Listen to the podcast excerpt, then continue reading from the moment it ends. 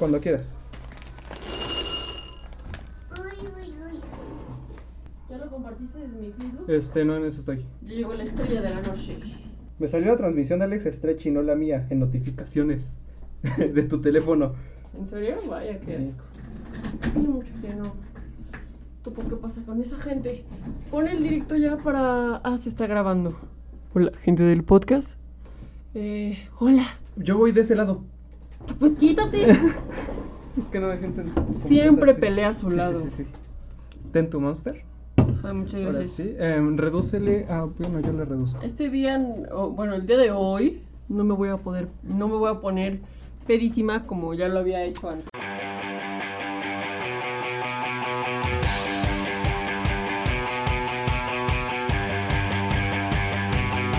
Yo ayer estaba teniendo la costumbre con mi hermana de, de ver una serie Ajá. cuando llegué de trabajar. Sí. Eh, habíamos visto Victorious, pero... ¿Neta? A mí me gusta mucho Victorious. No, sí, está bien, está bien. Llega tarde, llega como a las 10. Deja su esto. Porque se siente chaparrito. Estoy chaparro. Ajá. Y nos dio, ver po- nos dio por ver a iCarly, el primer capítulo. Porque lo que estaba pensando es que ahorita estoy reviendo muchas películas que yo había visto de morro y no entendía muchas cosas, por lo mismo de que estaba morro. Ujú. Algunas cosas son más dirigidas para gente grande. Hay un chingo de inconsistencias en el guion. Como Mm. por ejemplo, sí. O sea, es una serie para niños, Ujú. pero eso le toma importancia. Está hecha por adultos. Está producida por Dan Schneider, que es uno de los mejores productores que tenía Nickelodeon, de los más poderosos. Pero, pero ya sabemos lo que pasó. Que es un güey fetichista, pedófilo, en fin. Y, ¿sabes? Este fue el precursor de muchas cosas, ¿no? Porque algunos dicen que Wherever fue quien los inspiró para, para hacer contenido en internet. Había personas que no tenían acceso a computadoras. Ujú. En la primaria yo era de los pocos que tenía que tenía computadora en su casa. Y luego me la pasaba moliendo a la madre, ¿no? Porque ellos querían ir a cómputo, pero como yo era un desmadre, no me callaba, a mí me valía verga si íbamos a cómputo, ¿no? ¿Tú qué piensas de ese, de ese programa? ¿Crees que estuvo un poco adelantado a su época? ¿De iCarly? Sí, Ujú. un poco. O sea, ¿de qué año fue? Menos. Como finales de los 2000. No mames. ¿Sí? 2000. Yo le hacía un 2000. 2005 ya no. No, no dije finales de los 2000. Ujú. Pero que no ves que primero tiene que pasar en Gringolandia unas cosas para que se doble y se venga para acá. Sí, Gringolandia no me agrada. Pero iCarly, pues iCarly. Me gustaba más Victorious. La neta me Sí, gustaba más Victorious. Sí, sí.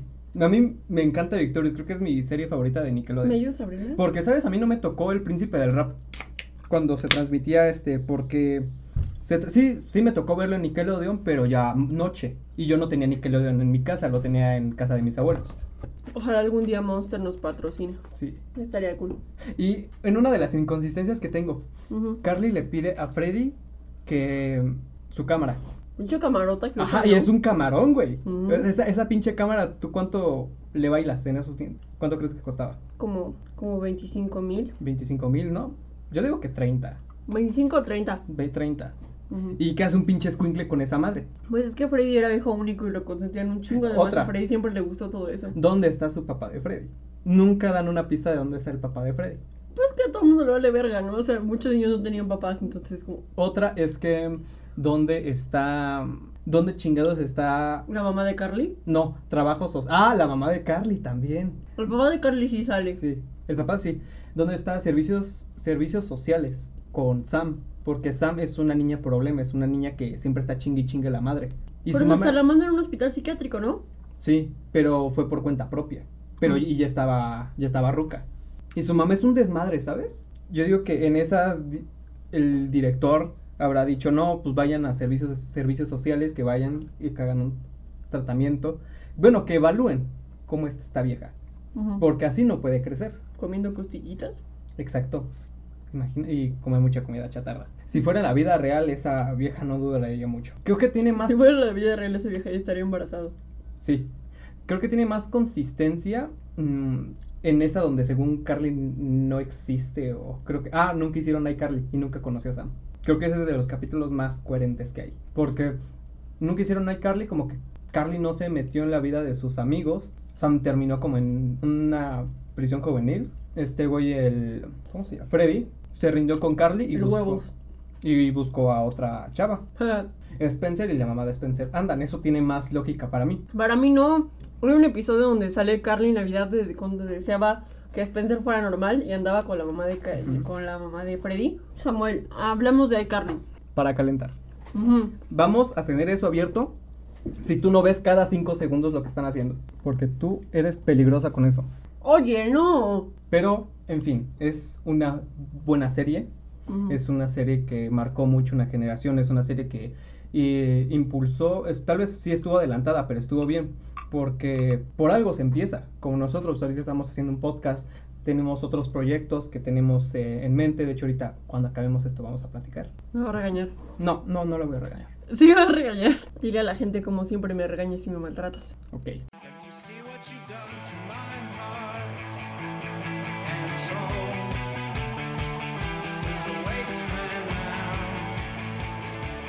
Bienvenidos al episodio número 15 de COSAT. Esta es una transmisión. Como cada cinco episodios hacemos esto. Para que una más gente, esperemos que les guste nuestro desmadre. Eh, ¿Cómo estás, Carolina? ¿Ve?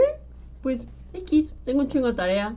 Estoy mm, bajo amenaza de mis papás de que tengo que escoger carrera universitaria dentro de dos semanas y todavía no sé la verdad qué quiero hacer con mi vida. Y estoy estresada, me quiero morir. ¿Crees que estás muy chica para elegir una carrera universitaria? ¿No? Bueno, mentalmente yo creo que sí. Yo me considero una persona madura hasta que vi que mis ah, hay compañeros que son menores que yo, que ya este ya hicieron ahorita el examen para la universidad. Yo dije, no, me voy a, me voy a dar un, un año. Y huevos, Pero ya te habías dado un año. no me importa otro. Este, huevos, hay vatos que todavía no cumplen los 18, que ya van, ya hicieron el examen para la universidad y ya se quedaron y yo así de, eso en realidad no me importa, o sea, pero sí me mete un poco de presión de puta madre. Ya tienes que ponerte las pilas en un chingo de cosas. Entonces mi plan es embarazarme y ver y ya qué no pasa. estudiar, ajá. Muchos dicen que es una decisión muy grande, ¿no? Que tienes que tomar a los 18 años, que tú que tienes que tomar una decisión que te va a postrar toda tu vida. Y para mí no es tanto así, siempre la vida puede tomar otros caminos. Regresando a lo de la decisión grande, yo desde que estaba como en segundo de secundaria yo ya sabía que quería estudiar. Yo quería dedicarme a la ciencia, Se supone que yo también ya sabía, pero... se supone. Y mis papás siempre me dieron esa libertad, ¿sabes? De decidir lo que yo quería. No, no tanto, no tanto. Porque en sí yo quería estudiar música. Quería estudiar música. Y en sí yo no iba a hacer con... Bueno, iba a hacer con mi PEMS, iba a hacer una prueba limba para este canto lírico. Yo en ese tiempo em, ensayaba mucho. Tú sabes que yo ensayaba mucho, ensayaba como cuatro horas diarias. Tenía un maestro muy bueno. ¿Sí? Pues tú no, porque es que tú eres de otro estilo de enseñanza. Y a mí ese estilo me quedaba muy bien. A mí no me caía bien ese maestro. Yo era su favor. Yo era la que más odiaba. No lo culpo, pobre. Sí, no. Ok. El tema que yo quiero tocar hoy es como que un spin-off, una segunda parte de lo que ya había tocado el, el antepasado episodio, que era el alcoholismo. Ahora quiero hablar sobre la sobreestimación que se tiene de las drogas. Ok. Ok. Dime qué piensas. ¿A qué te refieres con sobreestimación? O sea, ¿de qué parte? ¿Cuál de todas las partes? Mm, así como está sobreestimada, bueno, no, no a ese grado, estudiar algo. Que te dicen que a huevo tienes que estudiar algo. Que lo Nadie te dice que a huevo tienes que tom- comer, tomar, fumar, lo que sea. Una droga, consumir En esta generación sí. Porque yo entro a Facebook y veo que te gustan siete posts de güeyes que se drogan o que están haciendo alusión a alguna droga, que están haciendo algo, que están tomando. Porque el alcohol es una droga lícita. La cocaína, la marihuana es una droga ilícita y Ilícita. todas esas drogas a fin de cuentas. Y hay personas que, que mm, ponen en su vida como prioridad las drogas para tener felicidad. Y en esta cuarentena era más fácil que tú te estés, bueno, que tú consumas algo en tu casa con tus amigos, poquito, pero que lo que tocábamos el episodio pasado es que muchas personas usan la creatividad para, bueno, usan drogas como creatividad, como para escribir, en- entender una serie. em, y Tiene otros usos. tiene también. otros usos. Y en la música sí es muy notable, ¿sabes? Como por ejemplo Harry Styles nos, nos dio un álbum increíble, el último álbum. No lo. ¿Lo has escuchado? Está muy bueno. Sí se merece los lugares en donde está. Sí. No, hasta poquito más. Más porque algunos primeros puestos están por atrás. Eso es buen pop. A mí me gusta ese pop. a mí no. No, a ti no te gusta el pop, pero para apreciar estaría bien. Em, me pone a pensar algo. Que las drogas, bueno, no. Cualquier adicción surge de una falta, una falta que tienes para sustituir algo. Eso lo dijo un psicoanalista, pero no me acuerdo bien. Psicólogo, psicoanalista, pues que como quieres de conductas. porque te dicen, tiene tanto grado de... Una droga tiene tanto grado de que te vuelvas adictivo. Es muy probable que te vuelvas adictivo. La marihuana tiene niveles muy bajos de adicción. Ajá. Sí, yo creo que la, la marihuana es sana, pero no en exceso. Nada. Yo he consumido bueno marihuana, me imagino que tú has consumido, tenemos varios amigos que consumen marihuana. Yo no. Sí. Yo empecé a fumar marihuana la las primeras veces en la secundaria. Yo no. Yo en la secundaria nunca. Mm, Hasta es la que- prepa. bueno, es que estamos en el cuarto mundo, ¿sabes? Y pues mi, mi secundaria no era la mejor que digamos. La mía sí. Oja, era de las mejorcitas de la zona y pues la suya. Lo que dice la psicología acerca de la, de la adicción es, es una falta que tú tienes, tal vez una falta de tristeza, no te, no te está gustando mucho la realidad en la que estás viviendo, necesitas una distracción. No hables tan rápido, Ok, ok. Ya, ya respiré. Mm, y hay una prueba, bueno, un hecho histórico, que mm, en la guerra de Vietnam, los, los soldados estadounidenses, Tú sigue hablando. los soldados estadounidenses eh, le entraban duro a la morfina, le entraban duro a la heroína. Y pensaron, si regresamos a Norteamérica vamos a tener un chingo de zombies que son adictos a la heroína y a la marihuana. No, estúpido. Heroína, morfina. Heroína, morfina. Pero vieron que no fue así. La explicación que dieron algunos psicólogos es que volvieron a casa, volvieron con su familia, este, estuvieron extrañando muchas cosas y tú aprecias algo hasta que lo extrañas. Rellenaron ese bin, ese, esa falta de esa vitamina. falta que tenían, esa falta de sí. felicidad, de la, la realidad que estaban acostumbrados se les fue arrebatada. Sí, se les fue re- arrebatada porque para entrar al ejército de Estados Unidos tú puedes ser cualquier persona, pero si llega a la carta del, del ejército que tienes, que tienes que enlistar, vas. Es que los güeyes todo el tiempo están en guerra. Sí. Otra, otra prueba es que pusieron a un conjunto de ratas, eh, así como en una tipo jaula, ¿no? En una caja. Nada más le daban alimento, lo básico. Método y- científico. Vamos por partes. Y les daban agua con mezclada con un poco de cocaína o con algunas drogas. Y las ratas pues iban y chupaban, ¿no? Chupaban del agua y iban de aquí para allá y la madre. Y pues murieron por sobredosis. En otra Ah, sí, pues es que es el estrés de vivir encerrado. Ahorita ya nosotros vivimos el estrés de estar encerrados muy cabrón. Algunas personas, no sé si fue real, yo espero que, sé, que sí, que algunas personas liberaron los pájaros que tenían porque ya sintieron que era estar encerrados. Ah, no, no había escuchado eso, está, está cabrón. O espero que sea cierto. ¿Ya Vamos- puedo hablar yo? y checamos lo que si andan diciendo algo. A mí sí me gusta el desmadre. Dios mío. Yo no eres un idiota. Ok, ¿ibas a decir ¿Tres algo? personas? ¿Dos personas? Vale. Este, sí. Hace poquito. No, así está bien porque luego yo no salgo. Hace poquito. Este. Estuve en una. en- Estoy en una asociación. Este, de una enfermedad genética.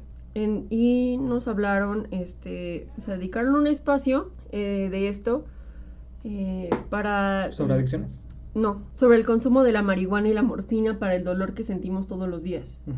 Que sienten para el dolor de musculares y las enfermedades. La marihuana, la verdad, es este es una gran ayuda para dolores musculares. Mm, y la morfina, pues también. Tenemos una amiga que usa parches de morfina porque tiene unas cosas raras enterradas en las costillas. Y sí puede causar una adicción, creo que todo en, en todo puede llegar a causar adicción. Incluso se podría decir que nosotros somos adictos al teléfono y así. Yo sí, o sea, lo acepto, sí paso muchas horas al día en el teléfono, sí paso muchas horas frente a las pantallas. Sí, no me considero adicta al alcohol porque, o sea, puedo ir a una fiesta y no tomar alcohol y, y no me siento mal. Ajá. O sea, no, sí, sí me puedo divertir sin necesidad de tampoco es algo que quiera consumir todos los días, porque en realidad no, no es que me encante, lo que sí me encanta es el pulque. Sí, confirmo. Ejemplo, pero el cigarro, el cigarro es todo un tema para mí y tú lo sabes. Cuando Eric me conoció, diles lo que yo me cuando me conociste, qué era lo que opinaba del cigarro. Ah, pues que era una mamada, que como es que personas que no pueden respirar, este... No, como Que- que, que pueden, que pueden respirar bien y hay personas que no, cómo pueden hacer eso, lo, lo satanizadas mucho. Ujú. Porque estamos de acuerdo que el, el cigarro es de los vicios más pendejos que hay. Y yo fumaba en ese entonces. Él fumaba en ese entonces y ahora se intercambiaron los papeles. Este, ahora yo pienso, pues, no completamente diferente, o sea, sigo pensando que el cigarro es una mamada, pero ahora fumo mucho y, y no es como que me encante decirlo, ¿no? O sea, porque la verdad el, eh, ese es un vicio asqueroso, o sea, no te deja nada bueno más que pérdida de dinero y pérdida de salud. Pero a mí me gusta, yo me siento mejor, me siento más relajada. Te relaja. Ajá, me Incluso relaja. la nicotina te reduce el hambre. Ujú. O sea, yo por sí casi no me da hambre. pero este el, el cigarro, o sea, a mí me ha ayudado como para calmar varias cosas que antes mm, no sentía, o sea, sí, yo intenté, o sea, van a decir como, ¿por qué no intentaste otras cosas para calmarte? Pues sí, intenté de todo, muchas personas intentamos de todo, Eh, pero empecé a usar el cigarro como forma de, de decir, bueno, esto, o sea, todo comenzó siendo algo momentáneo, algo que yo decía, no me va a causar adicción, no me va a causar adicción, y ahora no puedo estar este, en una fiesta sin fumar, o sea, se me hace muy, muy difícil que yo esté en una fiesta sin fumar. Así como cuando vas y no puedes ir a una fiesta sin no tomar. Algunos. Ajá, sí, exacto. A mí no me pasa eso, pero puedo estar tomando y fumando en una fiesta, pero puedo estar en una fiesta sin tomar. Pero una fiesta sin fumar siento como que, Algo te falta. ajá, como, sí. es como que sí, ya estoy muy acostumbrada a estar hablando con alguien en una fiesta y traer, traer esa madre. Viendo el- la fiesta, una fiesta de una forma retórica o literal, mm, más retórica. El, sí, una fiesta es un punto de, de recreación para varias personas y pueden usar muchas cosas como recreación. O sea, en una fiesta te puedes dar de todo. Ay, me he llegado a ir a fiestas así, la verdad no están tan chidas. Prefiero unas fiestas más relajadas. Con personas que conoces. Tú sabes, a mí me gustan las reuniones Al con grano. gente que conozco, lo siento. Este, bueno, el punto era que eh, una vez que empiezas una adicción ya y, y- y identificas que tienes una adicción, quizá no muy fuerte, porque pues hay niveles también, es como que me fumen a día de eres. Ahí puedes estar empezando a nivelar este tu consumo, diciendo como, ok, estoy fumando tres cigarros al día, voy a bajarle a dos. Es lo máximo que me puedo pedir. Sí, yo digo que es de poco a poquito, porque también está el síndrome de abstinencia. Bueno, cuando son drogas un poquito más fuertes, como puede ser la cocaína, heroína, mm, que se tiene un síndrome de abstinencia que está cabrón, o sea, tú sientes que lo necesitas, se te cosquilla el cuerpo. Y yo digo que la forma es este, yendo de poco a poquito. Yo digo que de poco a poquito es un poco más fácil. Bueno, o sea, también ves con el alcoholismo, ¿sabes? Es tomar poco a poquito. Y con el alcoholismo es un poco más difícil porque, pues, o sea... Está más fácil el, el alcance. Ah, sí, exacto. No, aparte, este... Empezar a, o sea, tomar mucho y tomar, ir tomando cada vez menos. O sea, en realidad siento que cuando tomas, o sea, tomas a lo pendejo. Sí, sí, sí. O sea, por ejemplo, conozco personas que, por ejemplo, mi abuela. Mi abuela es una persona que con dos cervezas se emborrachó, pero ella aguanta toda la noche, como tú, Sí. Así, igualito. Ella aguanta toda la noche así de seguido. Y, y eso, eso ella, ella piensa que nada más se tomó dos, pero, o sea, ya te está causando una pinche reacción el que, el que dice que no se toma dos, pero no es cierto, a la hora se toma otras dos y a la hora se toma otras dos. Y sientes como que estás tomando menos, pero en realidad no es así, porque te está pegando de igual forma. ¿Me explico? Sí. Lo mismo es. Pero a mí me, me, o sea, la verdad tengo mucha curiosidad de saber por qué quisiste meter el tema del alcoholismo. ¿Por qué se te vino a la mente si tú no tomas? Tienes todo un episodio. Vuelve a escuchar. O después lo hablamos. Ok. Otra prueba que hicieron con las ratas es que ahora metieron ratas y metieron machos y hembras para que pudieran jugar, ¿no? Les metieron como que cosas con las que pudieran jugar las ratas, les metieron pelotas, cosas chidas, ¿no? Buena alimentación y, y aún así les ponían el agua con cocaína o con morfina, X droga y no le hacían tanto caso. Porque el ambiente en donde estaban las ratas era un ambiente rico, era un ambiente que te la podías pasar bien chingón. Tenían cosas mejores que hacer que Sí. estarse tomando el agüita. Ya vimos que la adicción puede ser mala. Muchas personas que, que te puede acabar. ¿Usaste el cigarro como un escape? Mm, No. No fue un escape. Ese es tu perfil. No fue un escape, fue... Creo que al principio, o sea, es que yo no empecé a fumar como la mayoría por querer encajar, a mí me daba asco. Simplemente una vez estaba muy nerviosa y, y veía que mi mamá se quemaba mucho, o sea, siempre estaba temblando. Cuando fumaba, eh, temblaba cada vez menos. Yo lo intenté y quizá ese fue un problema. Combiné mis ejercicios de respiración con fumar. O sea, No respirar Sí. respirar y el humo del cigarro y esa respiración me iba calmando. O sea, me iba calmando aspirar ese humo, pero porque yo estaba respirando, ¿sabes? O sea, se me juntaron las dos cosas. Y si nada más hubiera hecho ejercicios de respiración, hubiera estado de huevos. Pero después Le empecé- metiste un plus. Ajá, le metí un plus y ese fue mi error, haberle metido el plus. Ya después, aunque, el- o sea, que nadie esté fumando en la fiesta, aunque yo creo que todas las personas empezaron a decir que sé fumar. Porque fumar, mucha gente piensa que lo hace uno por ser culo o lo que sea. Yo no estoy en edad de ser culo, o sea, ya no estoy en edad de querer presionar a mis amiguitos. por fumarme un cigarro. Y en realidad nunca fue así. Este, siempre fue más como un gusto, un gusto que no tiene mucho sentido, pero finalmente es un gusto, como tu crush el feo. Sí, sí, sí. Buen ejemplo. Las personas adictas, hay algunas, creo que es la mayoría, en las que tienen un respaldo. Ese respaldo puede ser tu mamá. Muchos adictos tienen un chingo de madre. Hay alcohólicos, hay drogadictos que siempre está su mamá tras ellos, siempre los va sacando del MP si hacen una pendejada o si se sienten mal, ella es la quien te lleva los- este, al hospital. O sea, mujer, tu hijo ya está grande, tu hijo tiene pies, tu hijo puede, según tú lo educaste para que se enfrentara a un mundo. Y si tú no preparas un hijo para el mundo, el mundo te lo va a regresar de formas más feas. Y siempre vas a tener que cargar con ese hijo. Mi papá dice que te gastas más dinero en un hijo que no estudia que en un hijo que sí estudia. ¿Así? Ujú. Porque mi papá se quejaba de la colegiatura de mi escuela y me decía, bueno, pero en realidad me sale barato porque si hubiera, si no hubieras querido estudiar, me saldría mucho más caro a la larga. Yo creo que tiene razón. Ese- eh, hablo de esto porque ese tipo de cosas me refiero con que todo va escalando. Todo empieza, todas las adicciones y todas las malas mañas empiezan desde un escaloncito pequeño desde un a ver qué se siente, desde un me quiero calmar, desde un desde un me quiero, o sea, todo va todo va evolucionando, nosotros vamos evolucionando. El punto es cuando se empiezan a meter esas cosas entre tu vida y lo que tienes que hacer, ahí es el problema. De hecho, cuando cuando tenía muchas cosas, creo que es algo que nos ha estado pasando en la cuarentena. Yo tenía muchas cosas que hacer antes de la cuarentena y me afectó mucho porque ya dejé el ritmo, ¿sabes? Ujú. Hay momentos en los que tu cuerpo te pide dejar el ritmo y ahí pueden entrar una ahí puede entrar este yo que sé una relación tóxica un vicio algo algo que sea perjudicial a la larga En lo que me lo que quiero decir con esto es que entre más entre más eh, entre menos tengas cosas que hacer cosas en que nutrir tu mente tú, tú eres el dueño de, de- de tus propias decisiones. Yo cuando me, me enteré que mi vida dependía de mí, dije, puta madre, estoy eso, esto se chingó. El, el pedo y lo de verdaderamente difícil de saber crecer y de saber superarte y de, y de saber que pues se puede estar mejor porque toda, toda adicción se puede, se puede curar.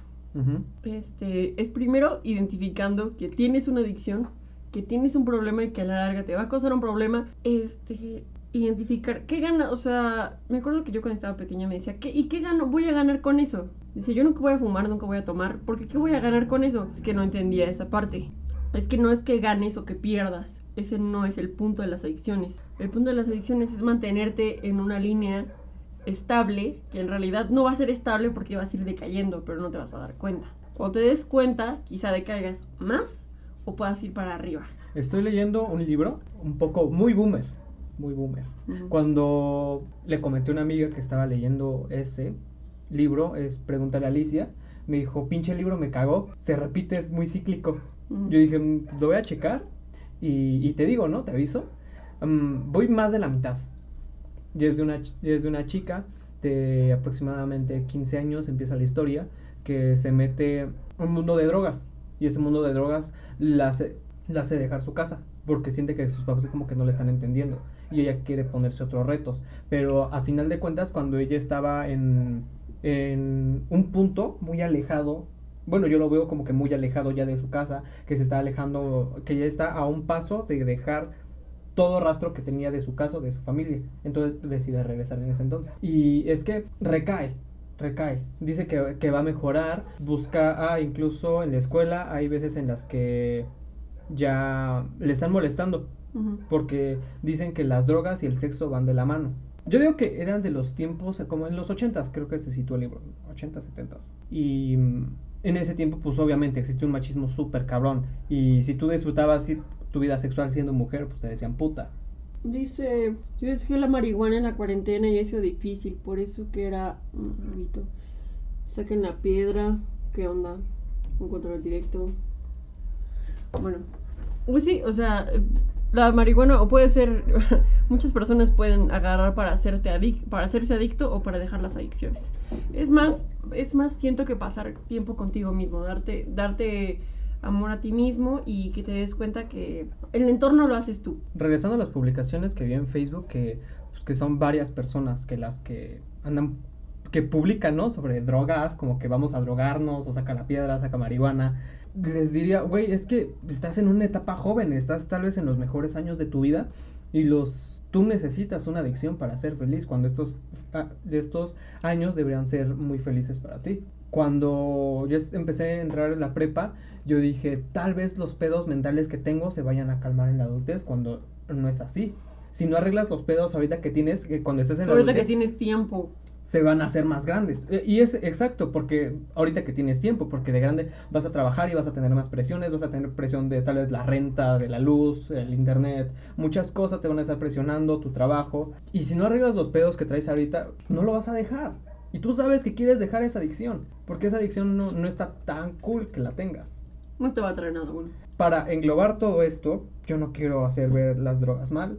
Hay una serie que en Netflix, yo creo que ya muchos la vieron, se llama Midnight Gospel, donde es una caricatura, pero está hecha igual como que a manera de podcast. Primero lo grabaron en podcast, luego le hicieron una grabación, pero el podcast, bueno, los temas están tratados por expertos sobre el tema del que se está hablando. Tocan el tema de las drogas, el, to- el tema de la muerte, eh, meditación, autosuficiencia. Es una serie muy chida y con animación, bueno, a ti te gustaría, ¿no? Porque tú tienes que estar haciendo dos cosas a la vez. Sí, eso es cierto. Yo en el ver, primer episodio era sobre droga y lo que se decía, yo también publiqué un- una foto de esa cosa y era de que las sustancias están en el mundo, te la regaló la naturaleza, así como la psilocibina, como el R, no sé, RB, RH, que de la marihuana. Es un es algo natural. El ayahuasca, los hongos, es algo que está en la naturaleza. Todo lo debes de aprovechar. Se hacen Hay canciones de reggae que dicen eso. Porque hay que aprovechar, porque se te encienden muchas cosas en el, en el cerebro, tienes otra percepción. Los mexicas, los oráculos de los mexicas, los que predecían el futuro, usaban el ayahuasca o algunas drogas para predecir lo que iba a venir. Para, para estudiar incluso, sacaban otros conocimientos y así se iba yendo. Como que, y lo decían como que elevabas tu espíritu y está chingón. Pero es que esas personas tenían armonía y le tenían Para que respeto. tu medicación sea, meditación sea elevada.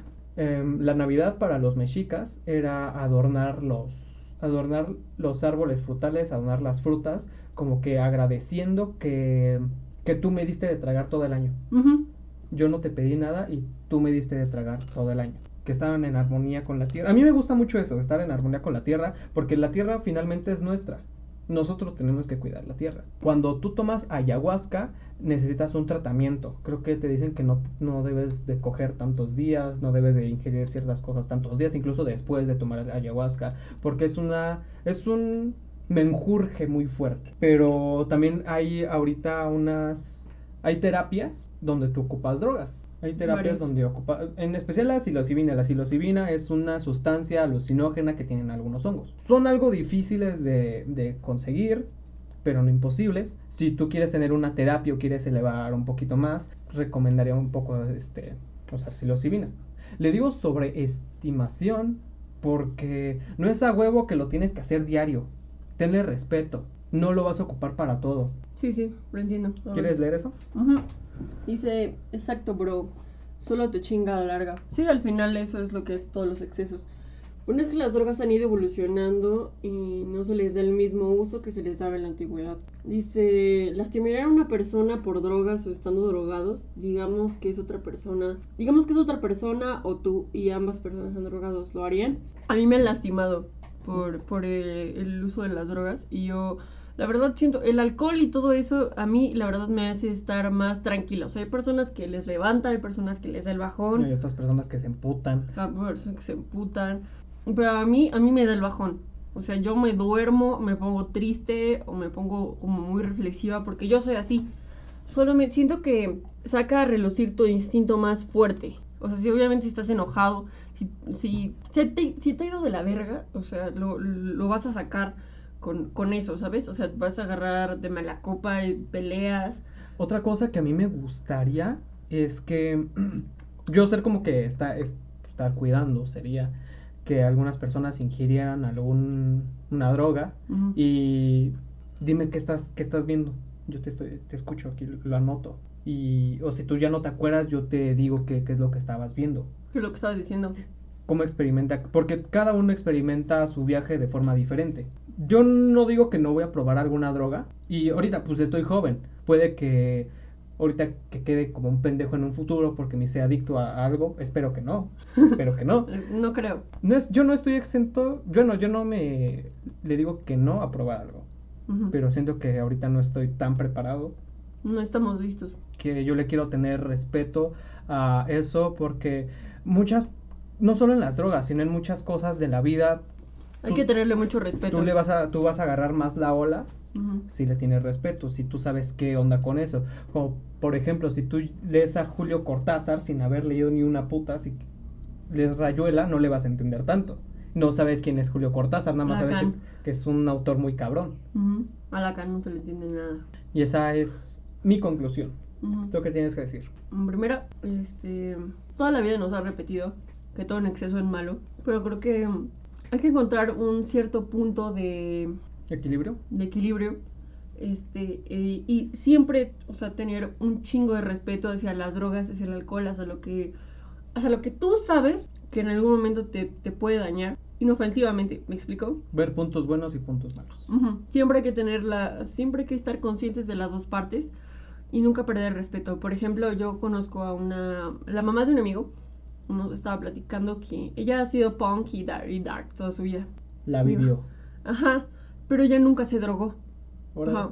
Muchos de sus amigos quedaron, se quedaron ahí, todos, la mayoría se quedaron ahí, en drogas y les pasaban cosas bien culeras y ella solamente observaba. Yo nunca he querido probar eso. Y me contó que un día uno de sus exnovios le dio a probar LSD. Este, y porque el vato era drogadicto. Ella no, pero el vato era drogadicto. Entonces, este, ella me dijo que también esto dependía mucho de con quién, con, con quién compartías este tipo de cosas. Ella no estaba lista para eso. Y ella me cuenta que el vato como que la malviajó, como que depende mucho de la persona con las personas con las que te desenvuelvas haciendo esto. Si es que un adicto también es un... Si lo tienes en una relación también es un pesar. Mm, sí, eso sí, pero eso no es el punto. Bueno, es que debes saber con quién, en qué momento y cuándo estás listo. Yo creo que yo fumé hasta que ya estuve lista, hasta que yo dije, voy a fumar. Y se me hizo una adicción. Pero puede ser una adicción que yo misma, o sea, yo todavía no estoy, eh, no soy adicta al punto de que no lo puedo dejar. Puedo, puedo pasar cuatro días sin fumar. Ya cinco ya se me hace demasiado y ya empiezo a temblar. Pero puedo estar cuatro días sin fumar puedo fumar nada más una vez por semana, dos veces por semana y no fumo, o sea, no fumo tanto, solamente es un constante que esté ahí, que yo sepa que esté ahí. Eh, Si, si, si me de repente agarro y me lo prohíbo, voy a sentirme mucho más ansiosa. El punto de todo tipo de adicciones es, primero, y si estás chavo, si estás chavo, ay, ¿escuchaste eso? Ay, Dios, los 18 me están pegando. Este, no, el punto es que no importa si ya tienes 20 años, si tienes 22 años, si la edad que tengas, debes siempre saber con quién relacionarte, con quién hacer lo que, lo que, pues con, de preferencia con alguien que sepa. Por eso yo creo que la mayoría de los papás prefieren que si te vas a emborrachar, si vas a hacer lo que sea, lo hagas en tu casa, porque sabes que vas a estar seguro, porque ellos no te van a malviajar, no se van a pelear, no se van a agarrar chingados contigo. Debes saber muy bien en dónde y cuando ya has aga- agarrado el pedo, tú decides si este fumar en una fiesta, ¿sabes? Ah, eh, he tenido personas que dicen, sí, me m- lo hice con personas que no debí y me sentí muy mal y nunca más lo volví a hacer. Es que tu primera experiencia también es muy importante. Muy importante, las primeras experiencias son muy importantes. No importa si sea buena, si sea mala, pero eso va a marcar, el pu- ese es el punto de partida. Y generalmente por eso a la mayoría nos va de la verga los, los tercermundistas, porque todo, al principio en la preadolescencia todo lo hacemos a lo pendejo, todo lo hacemos, yo hice muchas cosas a lo pendejo. Y cosas que me arrepiento muy cabrón de haber hecho. Yo digo sí y no porque a mí el tercer mundo me ha dado muchas experiencias. Ujú. A ver, estamos de acuerdo que se puede decir que a los 13 años no ves a un morrillo haciendo lo que nosotros hacíamos a los 13. Ujú. Es que también Guiño, guiño. unos los gringos hacen pendejadas ya de adultos, muy adultos. Los vatos tienen pedos. Ajá. Y nosotros hacemos pendejadas muy de chavos. Ujú, bu- Sí, pero es un tema muy interesante. El, por ejemplo, el ser bully, bully y el tener acto y hacer actos criminales. Es, eso es una. Vamos a hablar de eso. Creo que sí, ¿no? Estaría chido hacer un, un podcast acerca de bullying. Tú como bulleada, yo como... Buleador. Dilo, buleador. dilo. Sí, yo como buleador. como abusador. Estaría interesante. Dice, estamos en hongosto, es la mejor época para los hongos. Digo, No sé eso, no sé eso. No, nosotros también. Si nos tampoco. informas de eso, estaría muy chingón. Oye, está interesante. Digamos que una persona que es adicta a las drogas, pero de plano es un vago, y él afirma que vio sucesos de secuestro, agresiones sumamente violentas, pero es adicto, de plano está sucia. Está sucia, toda vomitada, vive en la calle, ¿le creerían? A ver, otra vez. Él afirma que vio sucesos, secuestro, agresiones sumamente violentas, pero adicto. De plano está sucia, pero toda vomitada. Ok. am, entrando en temas más técnicos eh, y de la estructura mental lacaniana, Del psicoanálisis, los, nuestra estructura mental está formada por tres capas, a mí me gusta decirle, tres partes, que es el, imaginario, el, escalones, ajá. el imaginario, el real y lo simbólico. El real es el que es, de cuenta que tu código fuente, como tu, yo lo veo como el instinto, mm, porque los humanos somos animales a fin de cuentas. Entonces, eh, las otras dos partes son las que suprimen al real para que no hagas, no, porque si sale entonces se convierte en psicosis. Psicosis es que ves cosas raras, que, bueno, cosas que no van acorde, o empiezas a hacer cosas muy extrañas. Sí, sí. Esto lo tapas y se recompensa. De hecho, antes la psicosis, perdón, antes la psicosis era mucho más este común, porque la gente, como por ejemplo en la época de las brujas y todo eso, la gente decía mucho más reprimida el pecar, cuando alguien pecaba se ponían muy nerviosos, este, y era muy común la psicosis en ese tiempo. Perdón. Y te contesto con, eh, sí, no vas a ser psicótico, pero, pero el precio es que tú vas a ser neurótico o histérico. Yo soy, antes era más, tú eres muy histérica, bueno, tú eres muy histérica y muy neurótica, Mm, la neta, sí. Y yo soy muy pendejo. histérico. Ajá, y también. Entonces, la una forma es que, que lo que estás diciendo, Hugo, em, acerca de que una persona que vive en la calle y que ve muchas cosas y si le creía no, yo no le creería porque ah, otra forma de que se te destape el real es con drogas. Si tú no estás tapando bien, las drogas te van a tapar, eh, te van a destapar el real, va a salir un chingo de mierda. El real es como un volcán y el volcán cuando erupciona lo que hace es destruir. ¿Te parece una buena explicación? Sí, pero no. Yo creo que finalmente, este, el ser humano que, que, vaya, supongamos que el ser humano está construido por varios colores, que, y se va aumentando una capa de color por cada experiencia, como intensamente. Supongamos que esa, esa línea de colores, por más que trates de destruirla, siempre va a estar así. O sea, tu esencia y tu persona y tu personalidad siempre va a ser la misma, porque puede ser de diferentes, o sea, por diferentes cosas. Desde que naciste, o sea, los componentes que hacen ser quien eres, esos creo que ni con las drogas ni con nada se pueden cambiar. O sea que si tú tienes un ambiente feliz, va a ser difícil que algo te tire o que te vuelvas adicto. Mm, no tanto así, o sea, o sea, sí, pero no tanto así. O sea, si tú creciste en un buen ambiente y te descarrilaste, no va a ser para no va a ser tan difícil para ti volver al carril como alguien que nunca ha Ah, estado ahí, Sí, sí, sí. como alguien que nunca ha estado ahí. Como que te agarras de más. Ajá, lo que yo me refiero con esto es que finalmente sigue siendo una persona y sí, o sea, sí, sigue, o sea, si no está babeando, o sea, alguien que ya ha perdido la cordura por completo, o sea, es alguien que ya está corriendo desnudo y ya es un peligro público. Si ese no todavía, si todavía no es un peligro público y llega a extremos de, yo qué sé, de ser exhibicionista en la calle, cosas así, o esté sucio y miado, es porque no tiene como interés y sentido de, de, de- de su propia persona pero capta lo que ve. O sea, porque todo el tiempo estás ahí y captas lo que ves. Tienes, finalmente tienes que estar al tiro para que un vagabundo tú sabes que tiene que estar al tiro para que no lo maten, Sí. ¿no? O sea, finalmente se la saben, tienen que estar al tiro.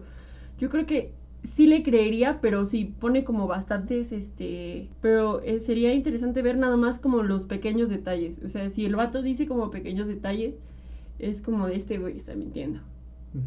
Sí.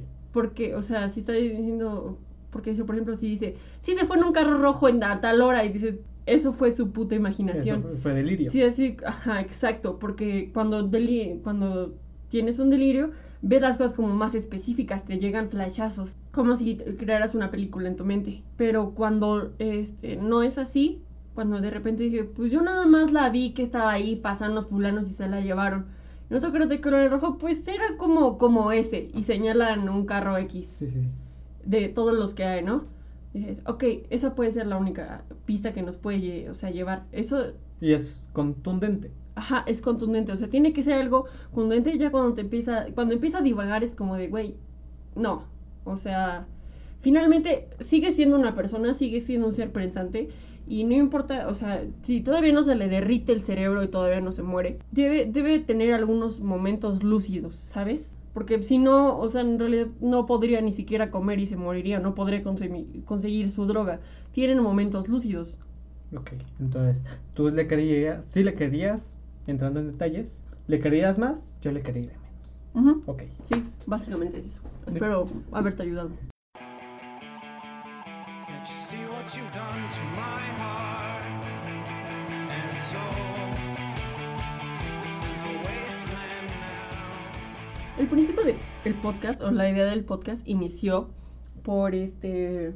porque se iba a hacer un canal de YouTube. La estrategia fue mía. Su estrategia, pues según yo nunca escuché podcast, entonces nunca se me ocurrió, no, nunca se me hubiera ocurrido hacer un podcast. Porque es algo que yo no consumo. Yo no consumo muchos podcasts. Ya no quiero. Ok. Este. Pues sí, güey, andabas trague y trague. pues es que ya me acabé las rojas. ¡Ay! Ibas por las rojas. Sí. Ok. Es que las amarillas me enculeran. Me gustan las naranjas y las rojas. Estamos comiendo Skittles. Estamos comiendo Skittles, sí. Es que saben muy buenos los de Skittles y el Monster juntos. Como que el quito que sacan los Skittles con el Monster es algo muy rico. Muy dulce, pero muy rico. Yo se lo enseñé.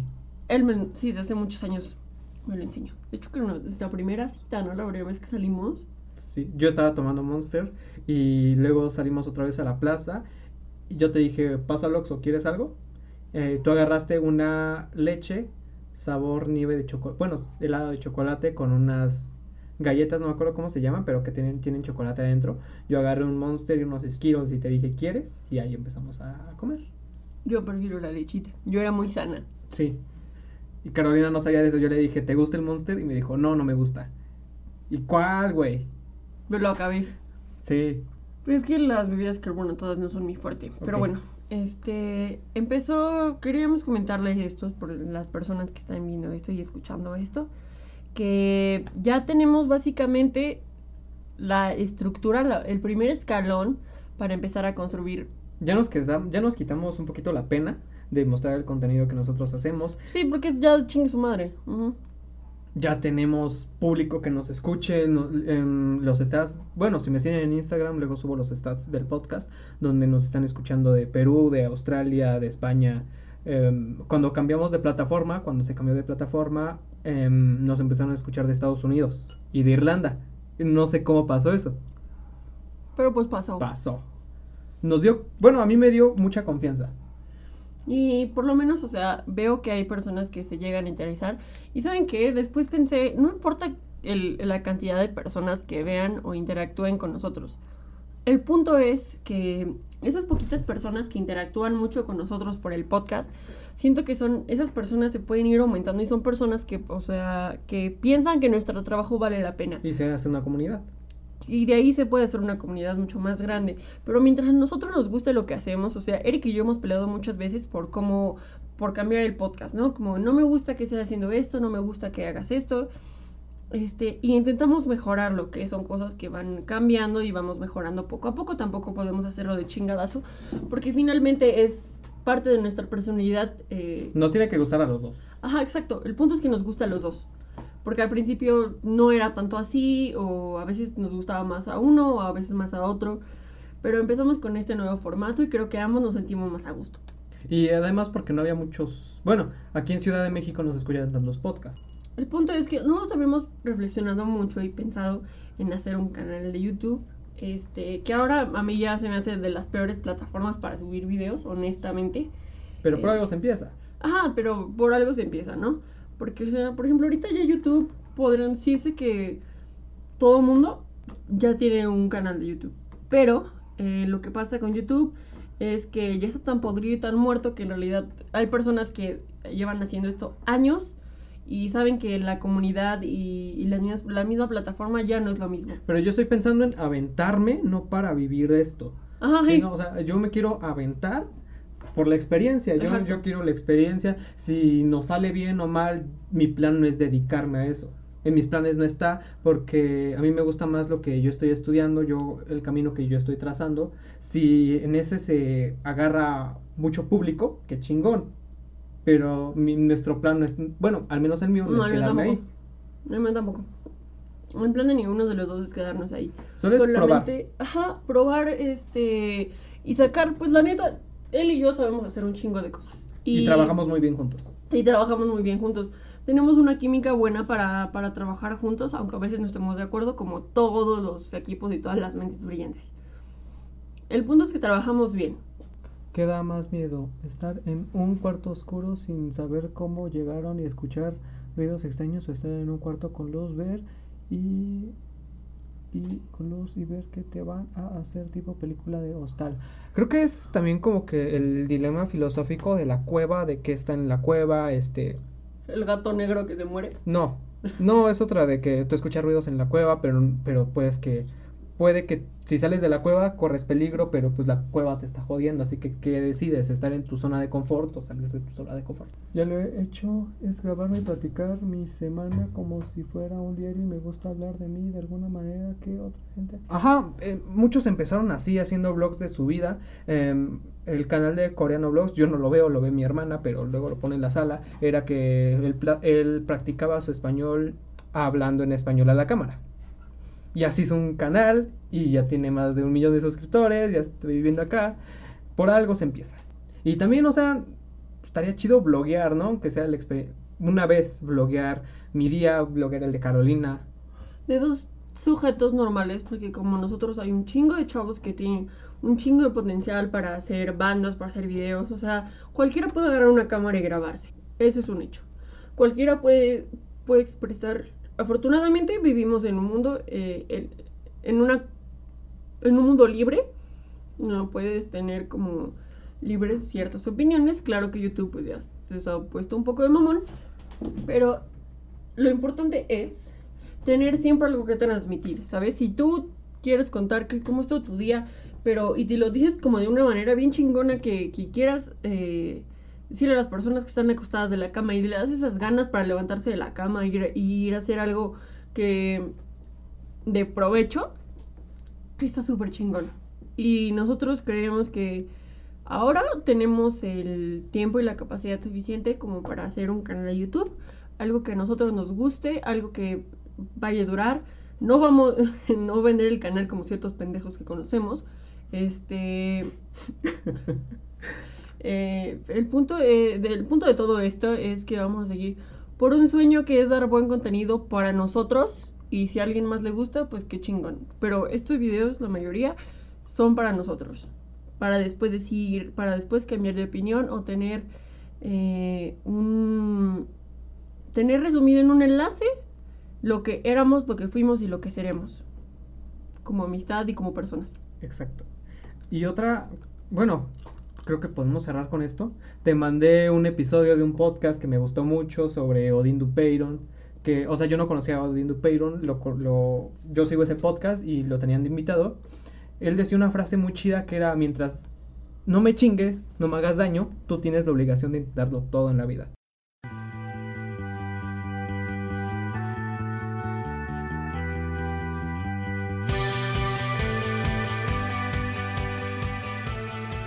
¿Qué vas a recomendar, Carolina? Mm, Me emociona mucho esto porque la acabo de descubrir hoy y me gustó un vergo esa canción. Se llama. te- se llama Te lo advertí. Y la banda es. Los mesoneros, muy buena banda. Nunca había escuchado esa banda. Nunca había escuchado esa canción. Espera, no que se vuelva a poner. Este, bueno, eh, mi recomendación de hoy es una canción que pues conocí hoy. Que la verdad me gustó un chingo el ritmo, me gustó mucho. No he escuchado más canciones de la banda, pero prometo que lo voy a hacer. Y tengo la oportunidad de recomendar más de esta banda. Lo voy a hacer porque con una canción que escuché, la neta me gustaron un chingo y ya la agregué a tres listas de Spotify. Y creo que estos vatos tienen un buen futuro. Y se llama Te lo advertí de los misioneros. Felicidades muchachos, está muy buena la canción. Es- me he identificado un chingo veces con esa canción, está muy buena. Yo es una canción que saqué de- desde de cuando estaba en la primaria. En la primaria yo escuchaba mucho White Stripes y luego se separó White Stripes, pero luego Jack White siguió de solista. Siguió de solista y me gustan mucho esas rolas. Tiene rolas muy pegajosas, o sea, son las rolas de White Stripes, muchas han sido icónicas, que son muy usadas en películas. Pero creo que no es tan conocida la carrera de Jack White en México. La canción se llama Love Interruption. eh, es una colaboración con una otra cantante. Es, Tiene sonidos muy, muy ricos. Y la letra es como amor y odio, pero muy extremo. Las canciones de amor y odio son buenas. Sí, y eh, hay una línea que dice: Quiero un amor que mate a mi, mate a mi propia madre. Mm. Que mate a mi propia madre, que tome mis dedos y, y los azote con la puerta. Ese delirio que tienes por un amor muy psicópata. Una dependencia mala. Pero así como le está llevando la canción, está chida. Me gusta mucho. Última cosa ya. Para no dejarlo así. Si un extraño se te acerca para hablarte y convencerte de, de hacer algo, ¿qué rasgos físicos y aptitud debe de cumplir para que encuentres en confianza? ¿Y en, y en qué lugar o ambiente es más probable que entres en confianza? Debe ser blanco. Ah, debe ser blanco, voy a darle esa explicación. Am, la naturaleza nos ha adaptado para hacer, tener mejor aspecto. Yo ahorita le decía a Carolina que ella es visualmente más atractiva que yo, con obvias razones. Y eso es porque nosotros tenemos un, un sesgo, un sesgo de belleza y hacernos, bueno, que una persona sea guapa es jugarte la vida en modo fácil. De hecho, hay un video que así se llama en, en YouTube. Como también los animales y nosotros, mamí, bueno, mamíferos en sí o cosas pequeñas, se hacen lindas, ojos grandes, como que adora se ven adorables. Cualquier animal chiquito se ve, se ve bello. Es bello. Y eso es, bueno, algunos so- son para que no los mate. Como por ejemplo los gorilas. Pues esta madre está grite y grite. O sea, no me sirve a chingar a su madre. Pero pues lo tienes que criar y así, tal vez porque está bonito, nosotros actuamos igual. Am, en ese video que digo de YouTube, te explica por qué este, ser guapo es jugársela en vida fácil, porque eres, obviamente eres más at- atractivo visualmente, te vuelves más agradable para la persona independientemente. Te da más seguridad y la seguridad dice mucho de ti. Que hables con seguridad y que te expreses con seguridad. No tenemos la culpa de ser bonitos, feos, gordos, flacos, pero eh, así, es, así es la naturaleza, se te, te tienes que adaptar. Y la vida te va recompensando. La vida te va recompensando haciéndote atractivo. Es por eso que las personas guapas tienen, pues obviamente tienen más pegue, tienen más probabilidades de conseguir un trabajo. Entonces, si una persona extraña viene y me dice que haga esto, haga tal cosa, es depende de su aspecto físico. Los aspectos físicos serían, pues, ser, ser guapa, como por ejemplo, tener la tez clara o una piel agradable, porque hay morenos que son muy guapos. Tener como que, si es mujer, como que ojos grandes. ¿Qué otra cosa, Carolina? Yo siento que refleje más que nada confianza. Ajá, y que tenga una mirada agradable, pero eso también te lo da la belleza. Nuestras redes sociales son en Instagram es co.sat, el correo electrónico es co.sat.contacto arroba gmail.com. Esto fue todo por el, el episodio número 15 de COSAT. Esperemos que no les haya aburrido. Me pareció es interesante. Nos vemos en otro. No vamos a transmitir siempre. O sea, ya saben que son cada Nos vemos en cinco episodios, como unas Cuatro. cuatro episodios. Nos vemos en cuatro semanas, un mes más o menos. Así que bye.